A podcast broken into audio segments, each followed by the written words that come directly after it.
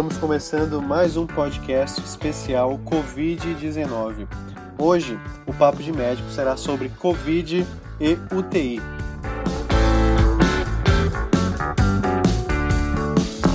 Temos aqui conosco Vinícius, o Vinícius Garcia, nosso convidado especial da noite. Ele é médico pela USP, ele fez clínica médica em medicina intensiva também no Hospital das Clínicas da Faculdade de Medicina da USP. Ele também é assistente da UTI da USP, do Hospital das Clínicas, e da UTI. Ele é médico intensivista do Hospital Samaritano Paulista, aqui em São Paulo. Ele vai falar aqui para a gente, trazer muitos ensinamentos sobre Covid, manejo do paciente com Covid na UTI. E também está aqui conosco o Ramon. É, nesses tempos de pandemia, estamos nos reunindo à distância, então eu estou no bairro de São Paulo, o nosso convidado está, o Vinícius está em outro bairro, e o Ramon, o nosso parceiro aqui do podcast Papo de Médico, se encontra em Barreiras, na Bahia. Fala aí, Ramon, com a galera. E aí, Matheus? Olá, pessoal. Me apresentando aqui. Bem-vindos ao nosso podcast, iniciativa do Papo de Cirurgião em Medicina Brasil. Meu nome é Ramon, sou do sexto ano de Medicina da Federal do Oeste da Bahia criador e administrador do Instagram Medicina Brasil. Também atuo como enfermeira emergencista no SAMU, daqui de Barreiras, Bahia. Hoje aqui na Bahia, a gente está com 616 casos e desses 616 casos, a gente tem 20 mortes confirmadas, né? Chega a estar tá abaixo do, da, da média da mortalidade nacional. Beleza? vamos dar continuidade ao nosso podcast. Bom, então vamos começar.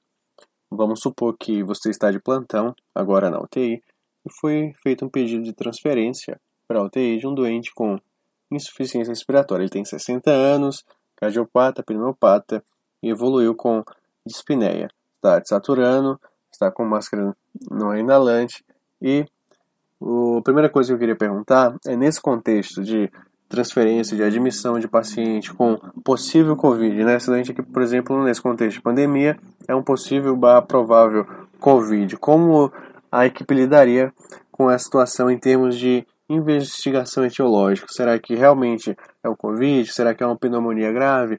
Como que poderíamos proceder com a investigação etiológica, a investigação diagnóstica aqui neste caso? Então, Matheus, inicialmente a investigação etiológica normalmente ela, ela acaba sendo feita tanto no, no ambiente de emergência, né, na sala de emergência ou no, na enfermaria.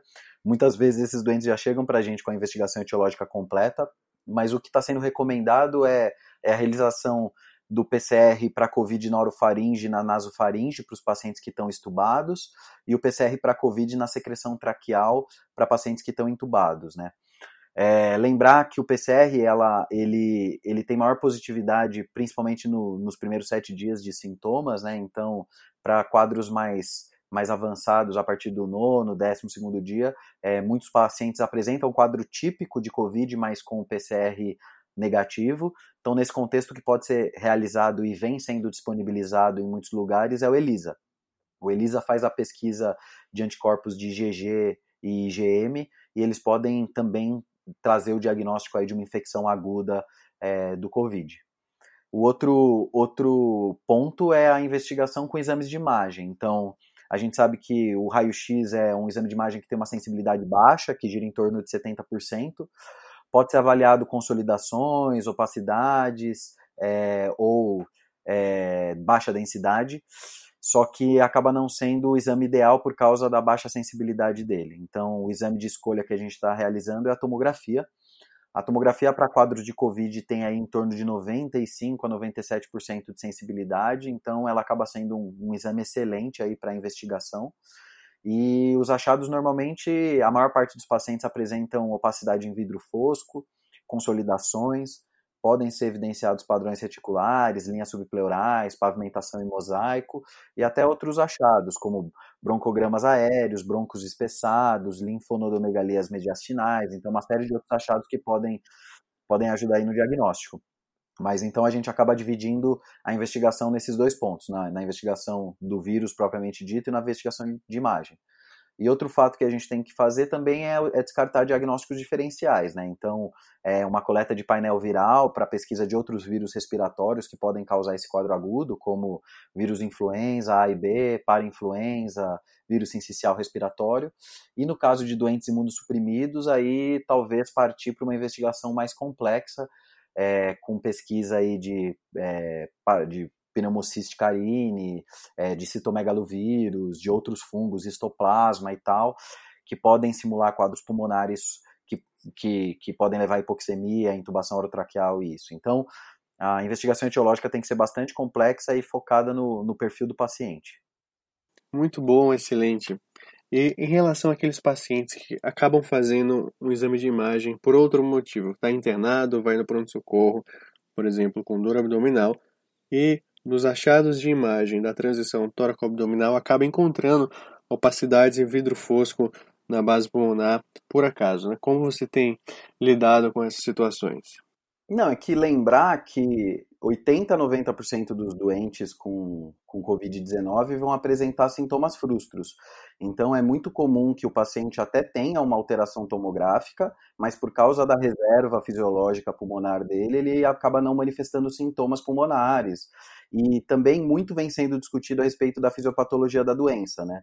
É, recentemente, uma live né, do, do pessoal do MCRIT, que é um blog de, de emergência terapia intensiva lá dos Estados Unidos, né, que é o Josh Farkas, que fala, ele até descreve um, um, um grupo de pacientes que eles chamam de happy hipoxemic, né, que traduzindo literalmente seria hipoxêmicos feliz, que, felizes, que são pacientes que apresentam alterações tomográficas, apresentam até algum grau de dispneia, mas não são pacientes que, na verdade, apresentam alteração tomográfica, apresentam hipoxemia, né, evidenciada pela, tanto pela gasometria como pela saturação periférica, mas que não apresentam uma dispneia exuberante, não apresentam um quadro, um quadro de mal-estar geral muito importante. Então, é, a gente ainda está entendendo muito da fisiopatologia da, da Covid-19, então é uma doença multissistêmica, com múltiplos, múltipla, uma fisiopatologia muito complexa, né? Tanto relacionada com, com lesão alveolar direto causada pelo vírus, como causada é, pela tempestade de citocina, que vem sendo muito discutido, né? Até com, com a, a tentativa de uso de tocilizumab, que é um inibidor de L6 para o tratamento como por uma coisa que vem sendo evidenciada em autópsias aí, mas não, tá sendo, não foi publicada ainda, mas vai ser publicado provavelmente muito em breve, que os pacientes apresentam uma coagulopatia, né, relacionada provavelmente à tempestade de citocina associada à microtrombose da circulação pulmonar. Também vem sendo discutido em, em quadro de, de perda do mecanismo de vasoconstrição hipóxica pulmonar, o que pode levar o doente a apresentar uma hipoxemia importante, mesmo sem muita dispneia. Então, o que a gente está vendo é que é muito difícil de entender ainda é, quem é o doente. É lógico, contando, levando em consideração os fatores de risco e tal, mas a gente ainda não sabe ao certo quais são os fatores que vão fazer o doente com Covid-19 evoluir com um quadro de uma piora grave, com uma necessidade de intubação. Que a gente sabe são os, os preditores que foram identificados nas grandes cortes publicadas até agora. Então a gente tem as três cortes chinesas, a corte americana, a corte que saiu recentemente no JAMA, que é a corte da Lombardia, que identifica fatores de risco que levaram esses pacientes à, insuficiência respiratória e necessidade de intubação.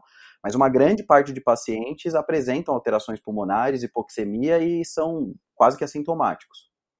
Ok, Vinícius, obrigado pela resposta. A gente sabe também que o sintoma que tem chamado mais atenção no COVID é a tosse. A gente tem também febre e dispneia. Porém, já temos relatos de manifestações neurológicas, como a hiposmia, as hematológicas e cardíacas também. Como a gente pode acompanhar todas essas possíveis disfunções orgânicas no doente internado na UTI?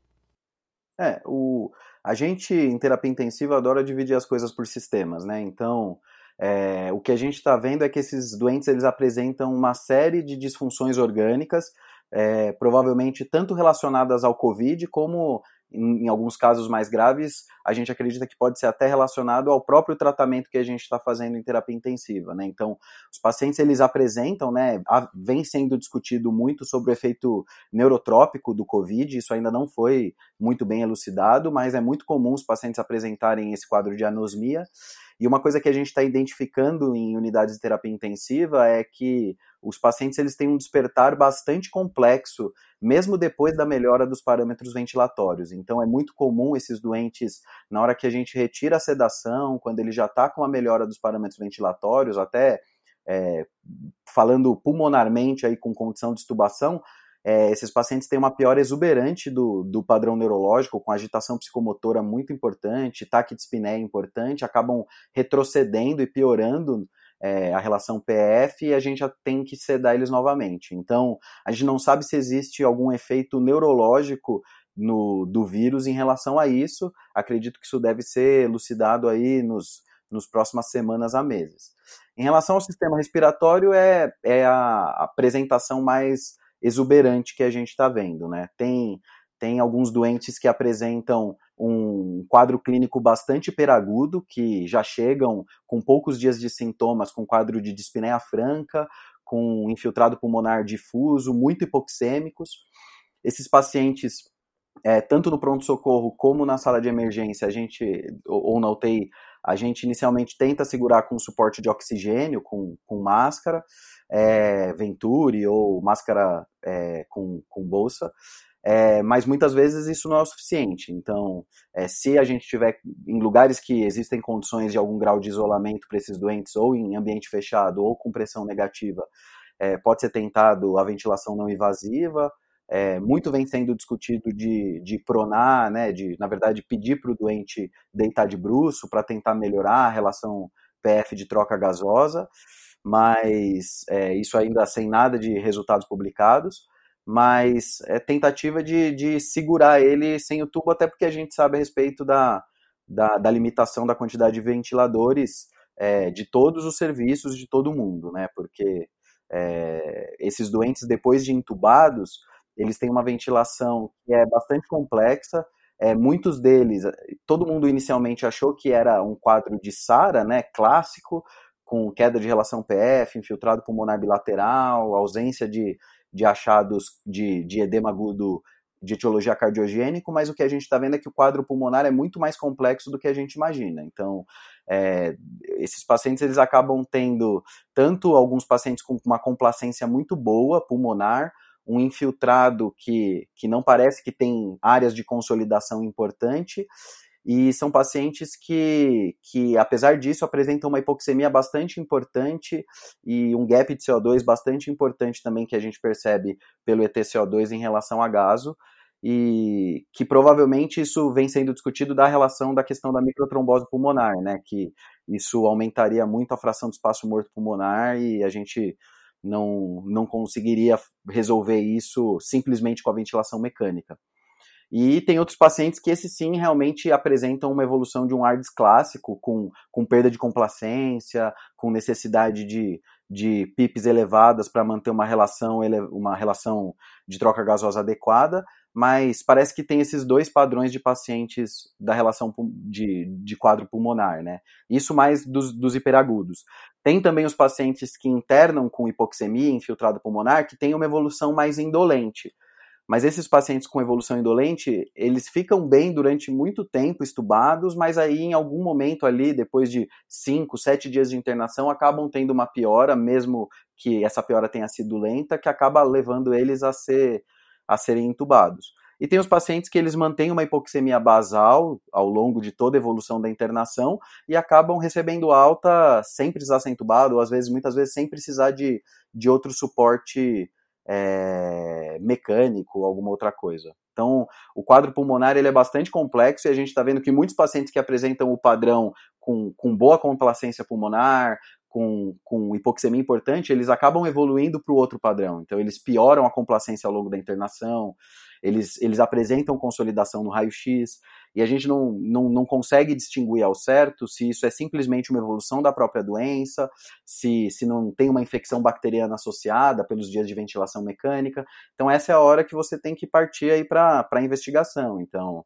colher uma secreção traqueal para avaliar se tem alguma bactéria, avaliar outros parâmetros, até porque no quadro clínico de evolução da UTI, os parâmetros usuais que a gente utiliza para para diagnóstico de infecção bacteriana, como leucocitose, febre ou piora de parâmetros ventilatórios, são da própria doença do Covid, né? Já é descrito que os pacientes eles mantêm febre importante aí até o 14º dia, eles podem apresentar é, leucocitose, eles podem apresentar leucocitose com linfopenia pelo próprio quadro e pela tempestade de citocina, então é, a gente fica aí na, na tentativa de identificar se não tem uma infecção bacteriana associada, que pode ter levado ele à perda de complacência.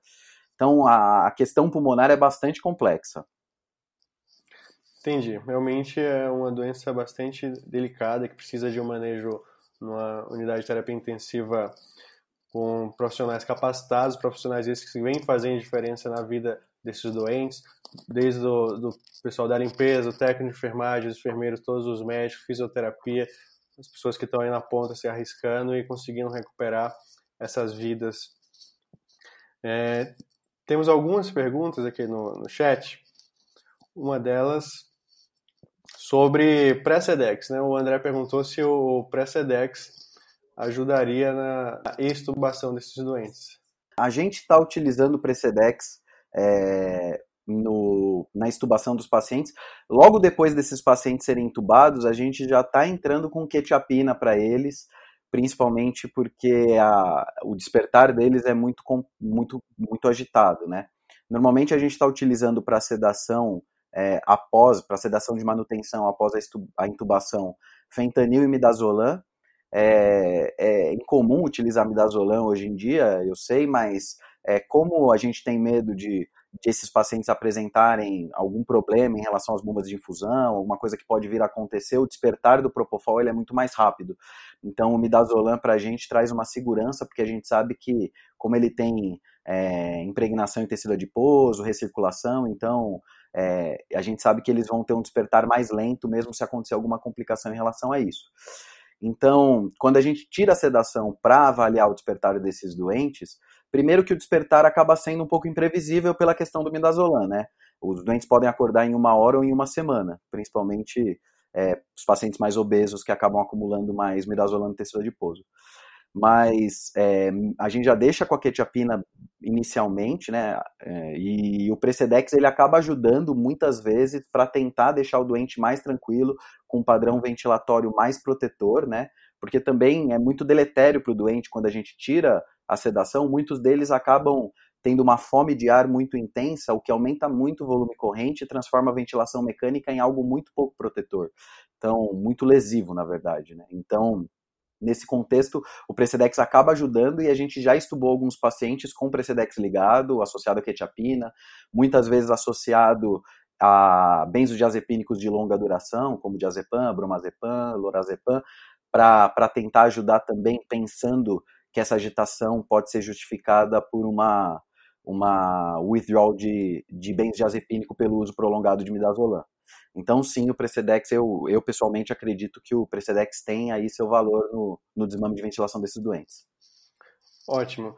E nesse doente, você está lidando com esse doente com insuficiência respiratória, desaturando, é, como que você decide se está na hora realmente de partir para uma intubação orotraqueal ou se poderia ser feita uma ventilação não invasiva ou uma, uma pronação, como for, foram divulgados alguns vídeos aí, principalmente na Itália, acho que não tinha respirador para todo mundo, eles estavam tentando pronar antes de, de intubar, ou pronar para tentar melhorar a, a, troca. E em relação à Sim. intubação em si, é, como que seria a escolha das drogas, qual a melhor droga, a primeira, a segunda, as doses, para o pessoal poder aí utilizar na, na prática clínica?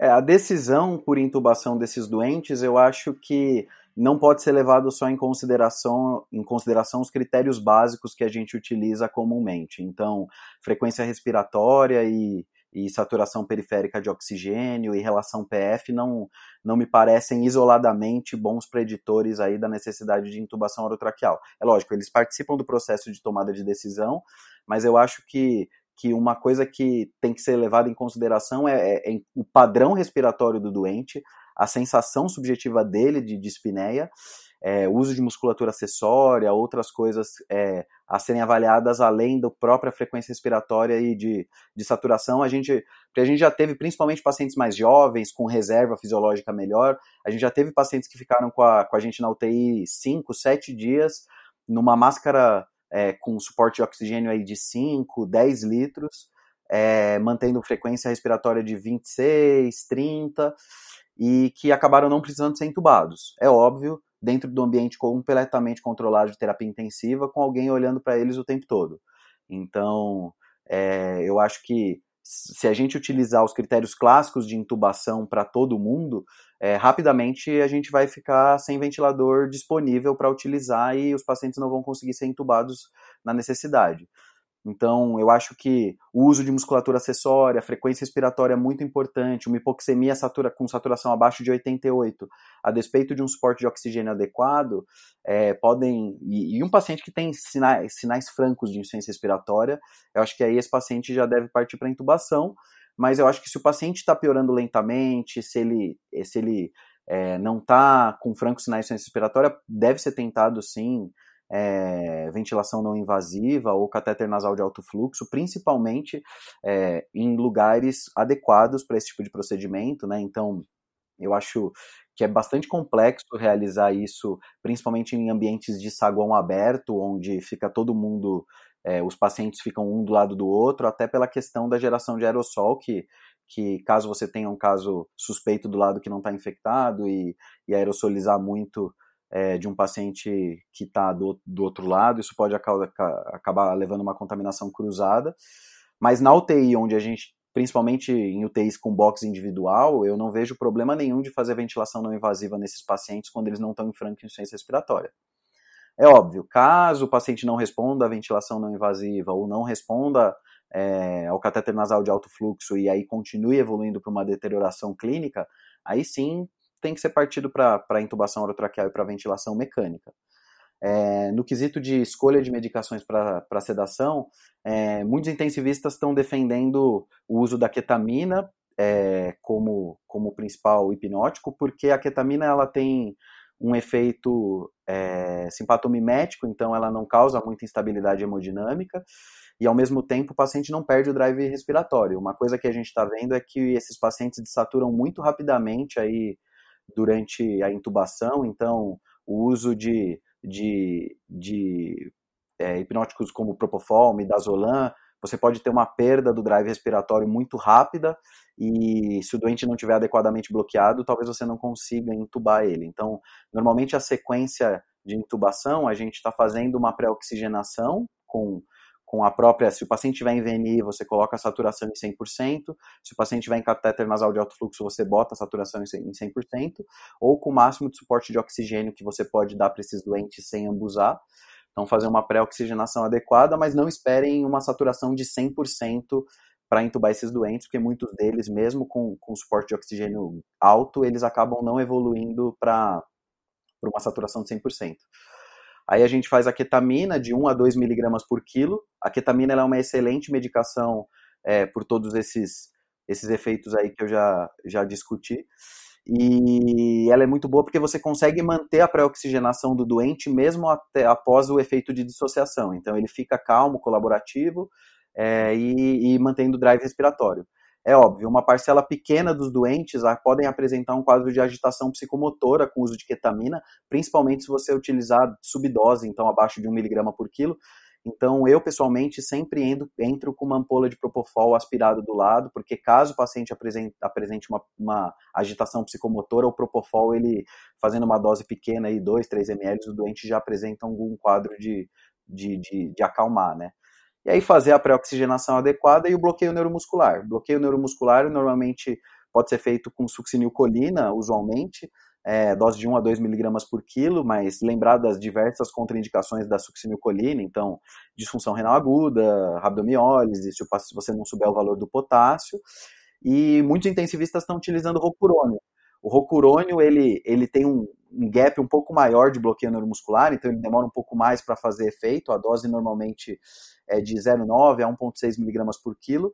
E o bom do rocurônio é que você pode reverter o efeito dele com o Sugamadex. Então, se você tiver alguma dificuldade para fazer a intubação desse paciente, você consegue reverter o bloqueio neuromuscular. Mas o que está sendo recomendado pela maior parte dos hospitais, sociedades, essas coisas, é sempre quem entrar para fazer a intubação orotraqueal ser a pessoa mais experiente, exatamente pelo fato desses doentes saturarem muito rápido. E além de tudo isso, o uso do vídeo laringo e de EPI apropriado para tentar minimizar a exposição aí do profissional que está fazendo a intubação e de toda a equipe de enfermagem que está, enfermagem, fisioterapia que está participando do procedimento. Beleza, Vinícius. Outra pergunta que surgiu como dúvida é sobre a manutenção da sedação. A gente pode utilizar midazolam ou propofol mesmo? É, na manutenção a gente está acabando optando por manter mesmo o midazolam pela questão da sedação mais, mais profunda, mais prolongada e tal, mas o Propofol também é, é uma excelente medicação, acho que não tem certo e errado nesse momento.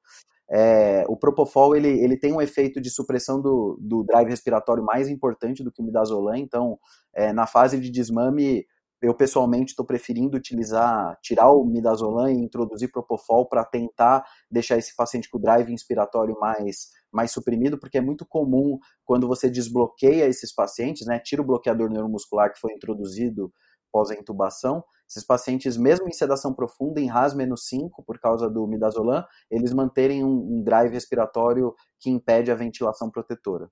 Entendi. E após a intubação, é, em geral, quais os parâmetros que, que você orientaria colocar no ventilador em si? Um FO2 de 100%, mas em relação ao, delta, ao driving pressure, poderia elucidar um pouco isso aí para os ouvintes? É, não, só, só respondendo, antes de responder isso, Matheus, só respondendo umas, umas perguntas que eu vi passando aqui na tela, é, eu vi algumas pessoas falando a respeito do uso de pré-medicação. É, eu, pessoalmente, não estou utilizando pré-medicação com fentanil ou lidocaína para esses pacientes.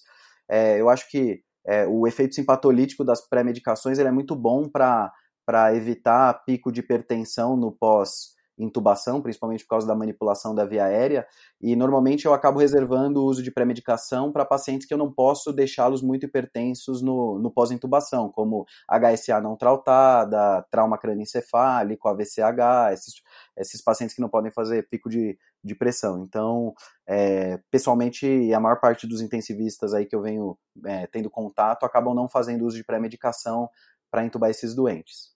Só respondendo isso que eu vi pessoal perguntando aí. Mas em relação à, à ventilação mecânica inicial desses doentes, é, eu, eu pessoalmente acho que sempre é, isso não só para COVID, mas para ARDS também, né, para síndrome de desconforto respiratório agudo, eu, eu pessoalmente prefiro ventilar esses doentes em VCV imedi imediatamente depois da intubação. É, eu, eu, eu acho que o, o ideal é quando a relação PF desses doentes está muito baixa, o ideal é tentar fazer uma sedação profunda. Se você não conseguir fazer uma ventilação protetora sem o uso de, de sedativo só, partir para o bloqueador neuromuscular, que é o que a gente está vendo que está acontecendo de rotina. Apesar de estudos recentes aí para síndrome de desconforto respiratório agudo mostrarem que o benefício do bloqueador neuromuscular para todo mundo com relação PF abaixo de 150 é, não ser tão claro como a gente acreditava que, que fosse, mas eu acho que nesses pacientes é, talvez ele ajude principalmente para com o controle de agitação e do padrão ventilatório. Então, uma sedação profunda, um bloqueio neuromuscular, ventilação em VCV, é, aí, em ajustes iniciais do, do ventilador mecânico, é, a gente, eu pessoalmente, Só eu estou avaliando... Antes, antes de ajustar a ventilação, né? a ventilação, tivemos duas perguntas aqui, da Mariana e do Murilo Lobo, perguntando sobre a pronação do paciente acordado. Seria uma alternativa, uma opção na tentativa de evitar a intubação orotraqueal? É, eu acho que assim, é, a, a, pronação com o doente acordado não tem nenhum, nenhuma evidência publicada até o momento. Então, tudo isso que está sendo realizado é uma extrapolação do conhecimento que a gente tem a respeito da pronação de pacientes com síndrome de desconforto respiratório agudo. Então, eu acho que a, todo, toda a conduta tem que ser tomada com cuidado é, quando a gente não, não tem certeza com evidência forte a respeito disso. Então, É, prática, pessoalmente, eu venho fazendo isso nas unidades, mas é óbvio que você tem que avaliar o doente. Então, você não vai pronar um doente que está em franca insuficiência respiratória, é, esperando que ele melhore drasticamente. Então, acho que a seleção do paciente tem que ser feita com cuidado. Então, talvez aquele paciente que tem uma hipoxemia importante, a despeito de um suporte de oxigênio alto, mas mantendo um padrão ventilatório ainda que não seja uma indicação clara de intubação. Então, esse paciente, o que a gente está vendo é que a oxigenação melhora bastante quando eles são pronados. O racional fisiopatológico faz todo o sentido, é, principalmente pela questão de, de você tirar o peso do mediastino e da caixa torácica das bases pulmonares, que, que são a região onde tem a maior, o maior volume pulmonar, então, teoricamente, você virando o paciente, você abre né, a base do pulmão do paciente, o que otimizaria a, a relação PF, né, otimizaria a troca, e também pelo fato que a gente é, ainda não sabe direito de qual é a relação da pronação, né, tanto no paciente estubado como do paciente intubado, com a melhora da fração de shunt que esses pacientes têm aumentada por, por essa hipótese aí das microtromboses da circulação pulmonar. Então, é, tudo isso vai ser elucidado aí no, no, futuro, mas o que a gente vê que na prática clínica, para pacientes que não estão em emergência de serem intubados, ela, ela acaba causando realmente uma melhora aí das trocas gasosas. Ótimo. Então, falando agora da, do ajuste do ventilador, como que você começou a introduzir, eu te interrompi, mas voltando para o ponto do ventilador, como que, que uma, uma, opção, quais as opções de ajuste aí do ventilador pós-intubação? Então, eu acho que antes do ajuste é, propriamente dito do ventilador, você tem que entender é, a fisio... qual que é a fisiologia do seu doente à beira-leito, né? Então, entender que, que tipo de doença que ele tem. Então, acho, acho muito importante o cálculo de complacência pulmonar imediatamente após a intubação, principalmente porque o seu doente já vai estar bloqueado, né? Porque você vai fazer uma sequência de, de intubação com bloqueador neuromuscular. É, eu, pessoalmente, eu, eu divido, e os colegas também, a gente está começando a entender que existem esses dois padrões de pacientes, né? Os pacientes hipoxêmicos com complacência boa, que, que provavelmente tem uma fração de shunt aumentada, e os pacientes hipoxêmicos com complacência ruim, que esse sim tem muita consolidação na tomografia, e além da fração de shunt aumentada, da fração de espaço morto aumentada, eles têm uma fração de shunt aumentada pelas, pelas consolidações. Então, o paciente com complacência normal, a tendência é manter uma PIP um pouco mais baixa e uma ventilação protetora. Então, uma PIP aí girando em torno de 8 a 10, com uma, uma, um volume corrente de 6 ml por quilo, mas se for necessário, é, talvez aumentar para 8 ml por quilo em casos de hipercapnia refratária. É, e uma frequência respiratória de preferência menor do que 25, mas o que a gente está vendo na prática é que não, a gente não está conseguindo manter isso para todos os pacientes por causa de, se você, muitos deles acabam mantendo aí um PCO2 um pouco mais elevado. E acho que FiO2 para manter uma saturação aí em torno de 90, 92 no mínimo. Então, mas é óbvio, não precisa saturar 98%. Então, o que a gente está percebendo é que, por causa dessas questões de fisiologia pulmonar, da, do aumento da fração de shunt, do aumento da fração de espaço morto, é, esses pacientes eles não respondem tanto a variações abruptas de, de FiO2. Então, tem, eu já vi pacientes que saturavam 88% com FiO2 de 50% e saturavam 92% com FiO2 de 100%. Então, é, o, a FiO2 exclusivamente não está sendo um excelente parâmetro para ditar a gravidade da doença. Então, Acho que nos pacientes com complacência boa, pode ser tomado aí uma conduta com uma PIP um pouco mais baixa, com volume corrente protetor. Com os pacientes que têm uma complacência baixa pior, que são uma complacência pulmonar pior, que são pacientes que se comportam mais como uma ARDS clássica, esse sim, eu acho que tem que ser feita uma ventilação ultraprotetora aí com volumes correntes de 4 a 6 ml por quilo. Esses pacientes eles tendem a responder um pouco melhor à PIP, então o uso de PIP table é, acaba sendo bem indicado, mas é óbvio levando em considerações as características individuais que da doença que estão se mostrando aí em relação a, a não responder tanto a variações de, de FiO2, então Acho que é, o manejo tem que ser feito aí tanto por uma equipe multidisciplinar de, de intensivistas, de, de plantonistas, médicos, outros é, de outras especialidades que não tem uma formação exclusiva de terapia intensiva, e, pela, principalmente pela equipe de fisioterapia que vem ajudando a gente de forma extraordinária aí nessa crise com, com a regulação de ventiladores, com o desmame de ventilação, então é, com, com todo esse cuidado aí em relação a essa ventila a ventilação desses pacientes que é bastante difícil. Ótimo.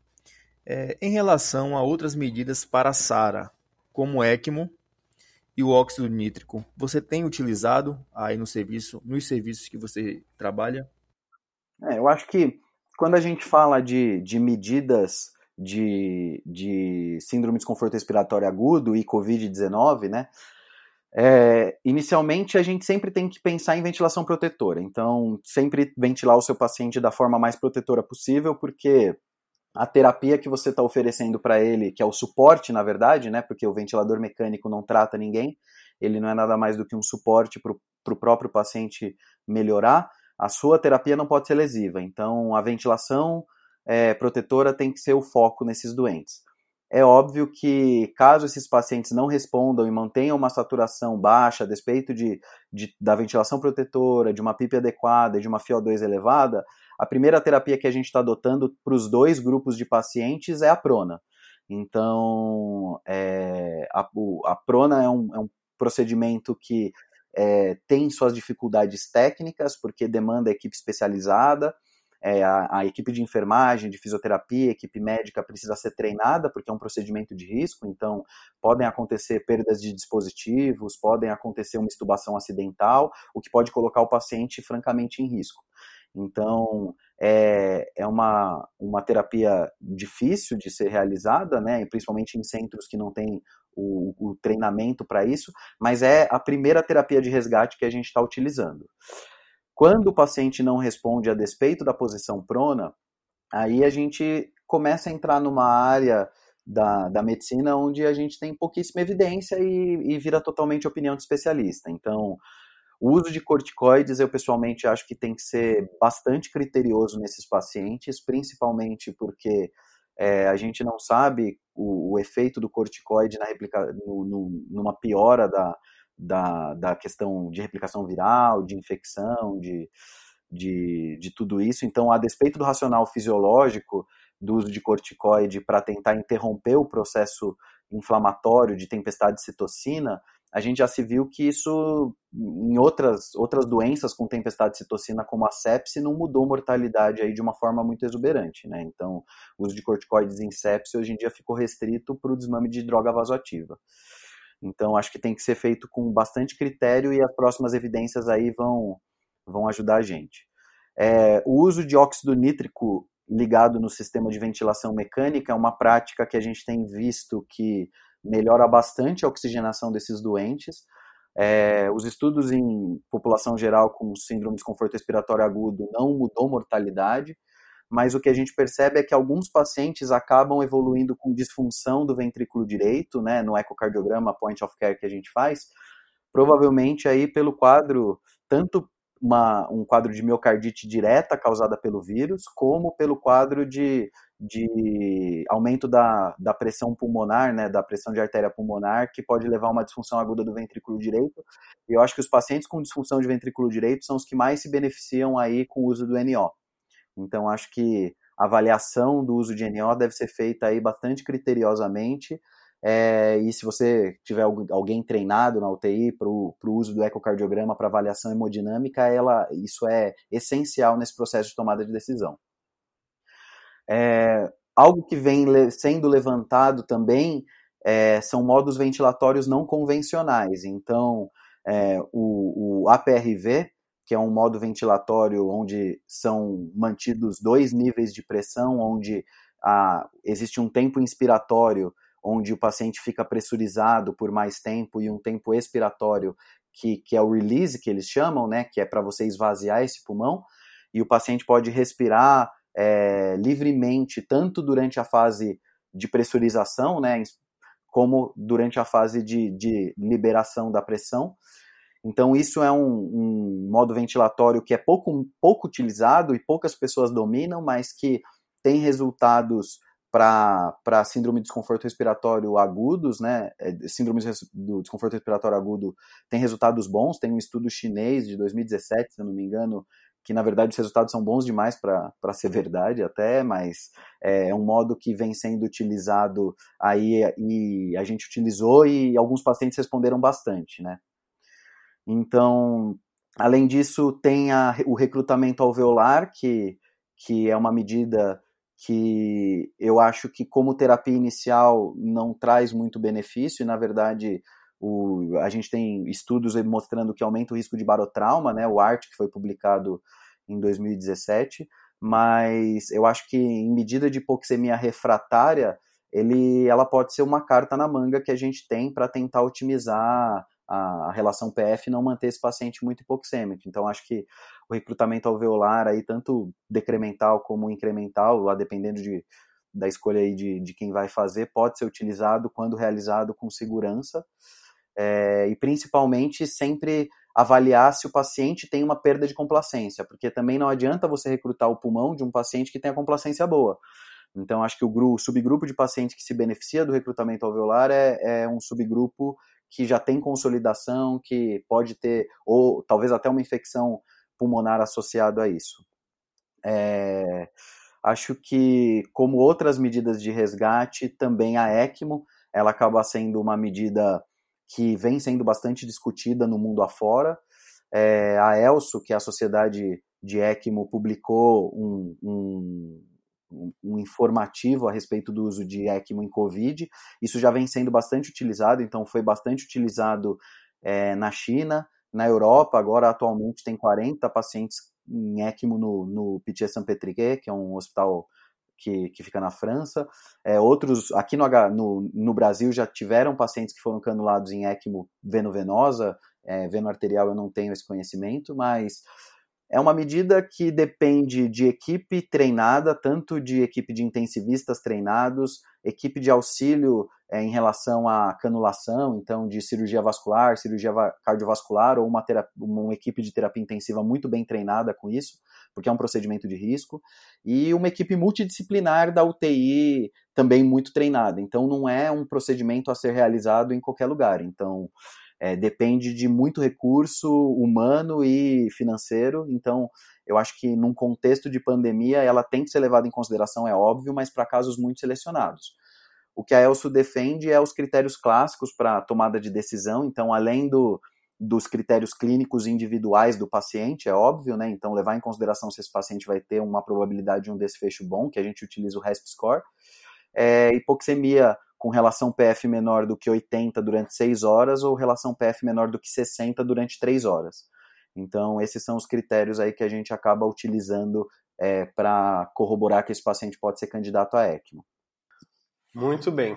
E de nada adianta saber manejar os pacientes de acordo com todas as recomendações internacionais e, acabar adoecendo, na verdade.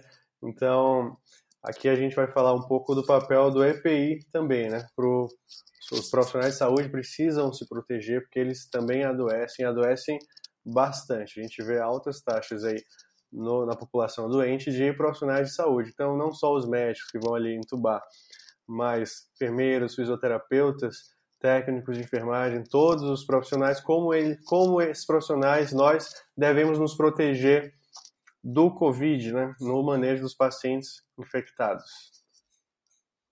É, eu acho que o uso do EPI está sendo essencial para a gente poder cuidar adequadamente desses doentes, né? Eu acho que, na verdade, nós médicos, a gente até fica relativamente. Nós somos os menos expostos a isso. A despeito da, do procedimento de intubação, a gente acaba entrando uma, duas, três vezes no leito do doente por período, né? Enquanto muitas vezes a equipe de fisioterapia e a equipe de enfermagem acaba entrando muito mais vezes. Então, eu, o EPI ele está sendo importante para toda a equipe. E nos, acho que o que a gente está utilizando nos dois hospitais que eu trabalho são as recomendações internacionais. Então, é, os dois lugares que eu trabalho, as UTIs elas viraram coortes de Covid. Então, todos os pacientes dentro da unidade de terapia intensiva são Covids. Então, a gente, a despeito das duas UTIs serem é, quartos isolados, inclusive alguns com pressão negativa, é, o que a gente faz é manter o uso de N95 o tempo todo, então assim que a gente entra na UTI, a gente fica com a N95 e a, e a touca. É, é óbvio, a lavagem de mãos é, é a coisa mais importante, então é, eu acho que eu tô ficando até psicopata de lavar as mãos, porque eu devo lavar em um plantão a mão 200 vezes, então para tudo eu tô lavando a mão agora. Então acho que isso é o mais importante de todo mundo ficar é, ciente que a lavagem de mãos é o mais importante e não ficar encostando a mão no rosto. E para entrar no leito, o procedimento que a gente está adotando é o uso do avental, não necessariamente impermeável, a gente está reservando o avental impermeável para procedimentos que são muito geradores de aerosol, como é, intubação, colocação de ventilação não invasiva, aspiração se o sistema não estiver fechado, troca de tubo, essas coisas. Então, um avental, né, é, luva e o face shield, que pode ser utilizado aí, aí, lógico, o óculos, o face shield, para você não precisar colocar uma luva de procedimento em cima da. Uma máscara, na verdade, luva não, desculpa. Uma máscara de procedimento em cima da máscara N95. Então, se você colocar o face shield, teoricamente você consegue se proteger de gotículas. Então, é a paramentação que está sendo recomendada e para inturbação, realmente, procedimentos mais aerosolizadores, aí a luva cirúrgica, principalmente porque ela veda melhor né, o punho, e o uso do avental impermeável, é, que, que traz uma proteção maior, o face shield também, óculos, máscara, N95, então touca, e aparentemente está dando certo. Então eu já estou aí há quatro semanas atendendo Covid, me mantenho assintomático, então o que, o que a gente está vendo é que o uso do EPI funciona, mas é, com uma correta paramentação e uma correta desparamentação. Então, atenção à desparamentação eu acho que é o mais importante, por isso que a gente, nos dois hospitais que eu trabalho, treinamos todas as equipes, equipe de enfermagem, equipe de, de, de fisioterapia, equipe médica, por uma correta paramentação e uma correta desparamentação para que não aconteça contaminação aí ao longo do cuidado. Perfeito, Vinícius. Estamos chegando aqui nos momentos finais, minutos finais da live. Então, para fechar com a última pergunta, né, sobre é, o uso da hidroxicloroquina e, e antivirais, como está sendo no dia a dia. A gente sabe que ainda não existe uma indicação formal, né, por parte, pelo menos, da Sociedade Brasileira de Infectologia, mas a gente vê que na prática é, tem sido utilizado. Né? Tiveram alguns médicos famosos aí internados que acabaram dando essa, essas opções terapêuticas não, não foram casos graves realmente, mas a gente vê algum uso. Como está sendo na, na, prática o uso de, dessas medicações? É, o uso da cloroquina e da hidroxicloroquina é, é uma coisa que vem sendo bastante discutida, né? Vários estudos estão estão sendo feitos aí simultaneamente a respeito disso. É, eu acho que deve ser levado sempre em consideração para a tomada de decisão a respeito de qualquer terapia que pode causar algum grau de malefício nesses doentes, é a evidência científica disponível até o momento.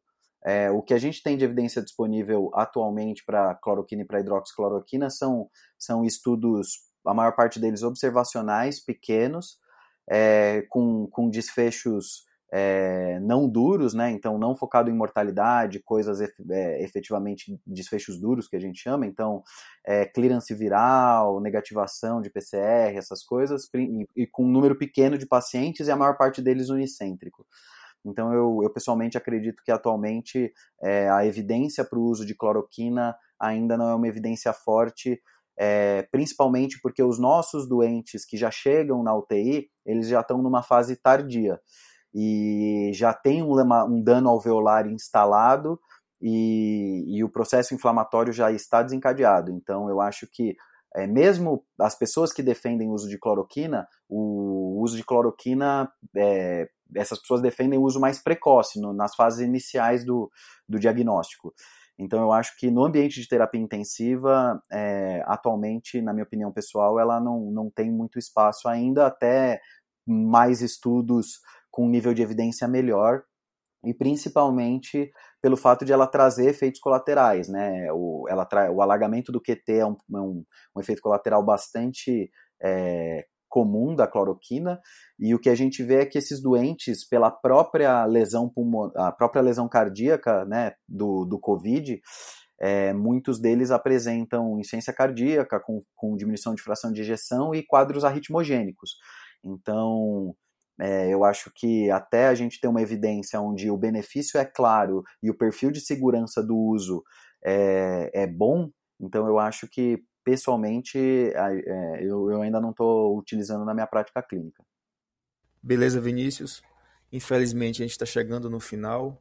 Eu agradeço aos ouvintes que estão tá ouvindo a gente em qualquer lugar do Brasil aí pelos nossos dispositivos e também agradeço principalmente a você por ter topado essa conversa e a todos que assistiram pela live do Papo de Cirurgião e do Medicina Brasil.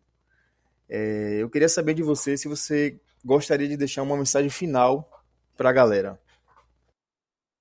É, eu acho que é, muito ainda está sendo aprendido diariamente com, com os pacientes com Covid-19 em todos os ambientes, não só no ambiente de terapia intensiva. Então, acho que muito do, do que a gente está discutindo agora vai modificar, no, vai sendo modificado aí nos próximos dias, as semanas ou meses.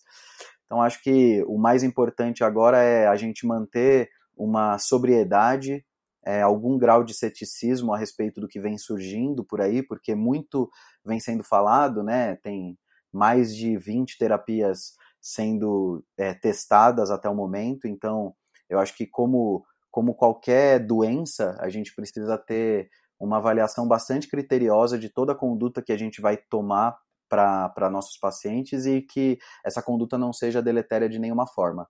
Então, acho que é, uma avaliação bastante criteriosa aí do que fazer com os doentes e de como você vai proceder com cuidado deve ser feito à luz da evidência atual que a gente tem.